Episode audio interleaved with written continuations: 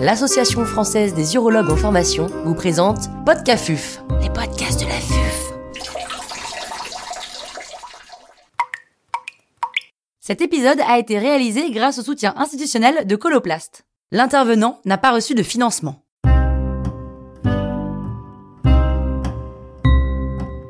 Incontinence post-prostétectomie, comment améliorer la qualité de vie de nos patients Docteur Xavier Biardot, chirurgien urologue au CHU de Lille, nous fait part de son expertise. L'incontinence urinaire post-prostétectomie, de quoi parle-t-on? Alors malgré des efforts soutenus depuis plusieurs années pour la prévenir, tant en termes d'amélioration des techniques chirurgicales que de rééducation pré- et post-opératoire précoce, l'incontinence urinaire constitue encore aujourd'hui une complication qui est fréquente de la prostatectomie totale. Ainsi, si on regarde la méta-analyse publiée en 2012 par FICARA, 35% des patients, soit près d'un patient sur trois, rapportent une incontinence urinaire à trois mois de leur prostatectomie totale. Alors fort heureusement, cette proportion diminue progressivement avec le temps pour atteindre 12, 9 puis 5% à 6, 12 et 24 mois de la prostatectomie totale.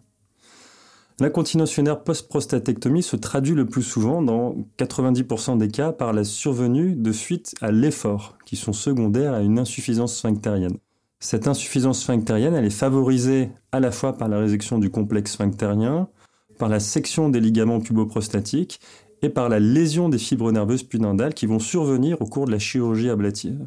Il est important, je pense, de noter que tout de même 20 à 30% des patients incontinents présentent une incontinence urinaire par urgenturie ou par regorgement, associée ou non à cette incontinence urinaire à l'effort. Et donc un bilan initial complet, qui va être clinique et paraclinique, doit permettre d'évaluer au mieux l'équilibre vésico-sphinctérien.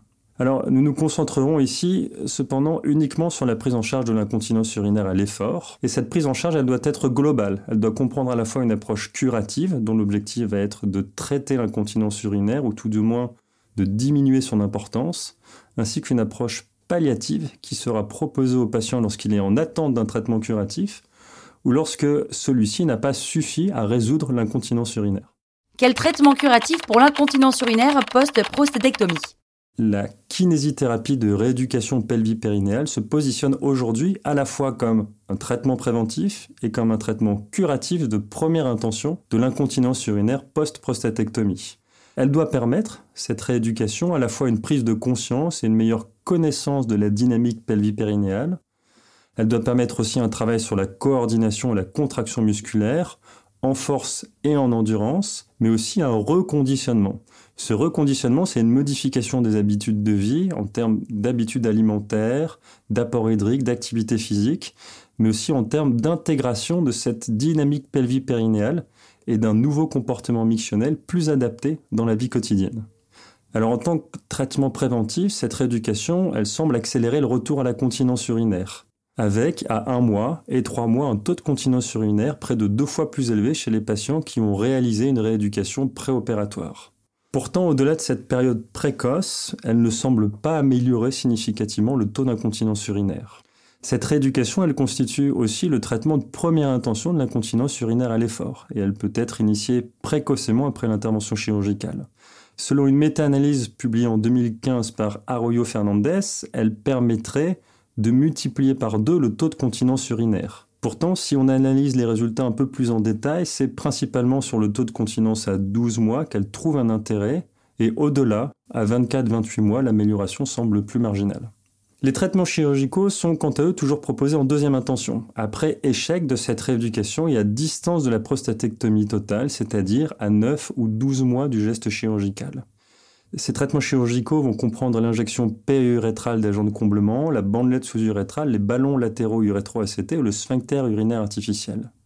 L'injection périurétrale d'agents de comblement, c'est une thérapie qui consiste à injecter par voie endoscopique un agent de comblement, principalement le gel de polyacrylamide, le bulkamide, en position sous-muqueuse juste sous le sphincter, dans le but d'améliorer la coaptation urétrale et d'augmenter les résistances urétrales. Cette thérapie est donc mini-invasive, pourtant elle est associée à des résultats qui sont souvent décevants avec plus de 80% des patients qui vont à terme s'orienter vers d'autres traitements chirurgicaux. La bandelette sous-urétrale. Cette thérapie consiste à positionner une bandelette en regard de l'urètre bulbaire selon un abord périnéal. Cette bandelette va exercer une compression passive sur l'urètre. Alors après une période de développement un peu frénétique au cours des années 2000, plusieurs modèles de bandelettes ont finalement été retirés du marché. À tel point qu'aujourd'hui, seulement deux bandelettes sous-urétrales masculines sont encore utilisées en France, la Virtu à deux bras de Coloplast et la Advance XP à quatre bras de Boston Scientific.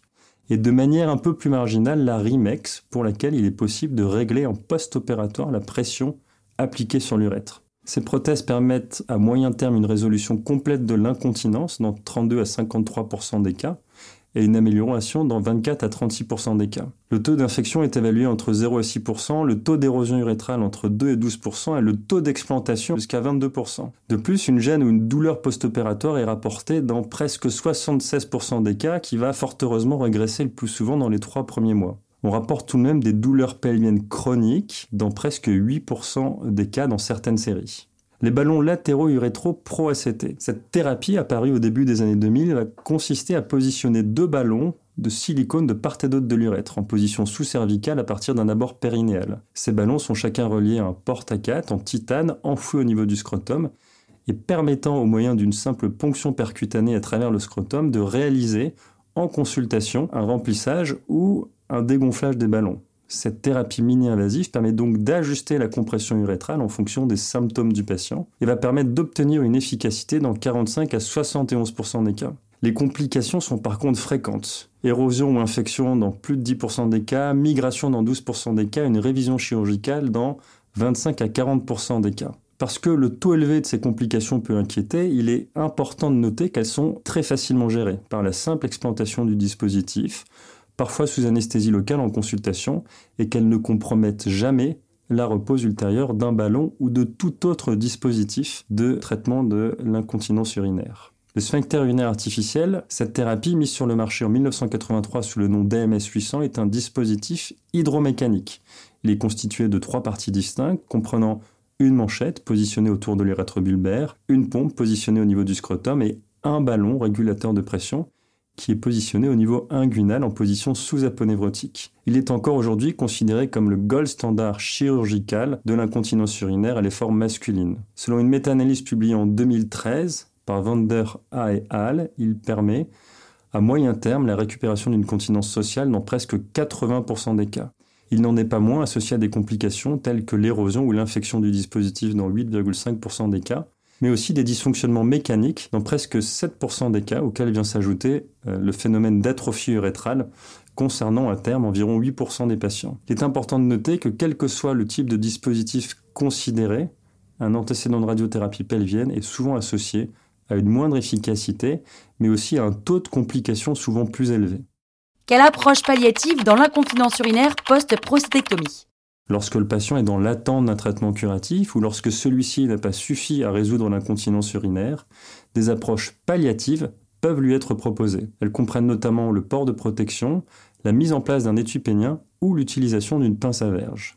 Même s'il a été clairement démontré que l'utilisation des protections permettait d'améliorer l'indépendance dans les activités du quotidien et la qualité de vie liées à l'incontinence urinaire, leurs caractéristiques sont très souvent méconnues des professionnels de santé. Et leur achat se fait le plus souvent dans la grande distribution et souvent en marge de toute prescription médicale comme un bien de consommation banal. Pour autant, leur utilisation n'est pas dénuée de complications et on notera dans ces complications notamment les complications dermatologiques qui vont être liées à la macération, à la modification du pH local et aussi à l'action mécanique par frottement sur la peau.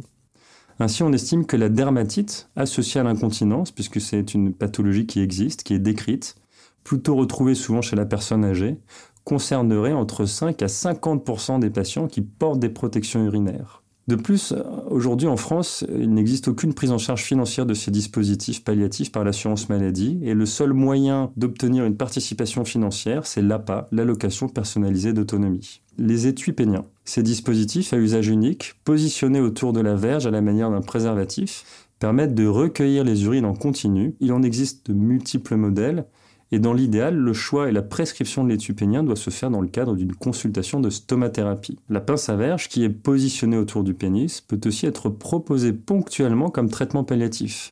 Son application doit cependant rester limitée dans le temps, et sa position sur la verge doit être changée régulièrement, toutes les 2 à 4 heures, afin de limiter le risque d'escarre de verge, voire de nécrose de la verge. Même s'il existe aujourd'hui de nombreux dispositifs sur le marché, aucun d'entre eux n'est actuellement pris en charge par l'assurance maladie et il faut compter environ une centaine d'euros pour euh, un dispositif. Une étude pour le moins intéressante publiée en 2015 s'est attachée à comparer la performance de ces trois dispositifs palliatifs dans la prise en charge de l'incontinence urinaire post-prostatectomie.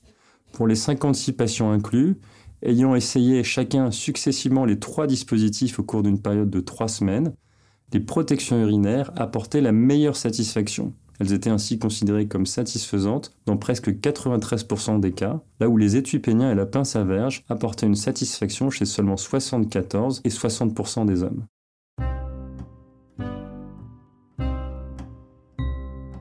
Un grand merci au docteur Xavier Biardot pour ses conseils précieux. C'était Podcafuf, les podcasts.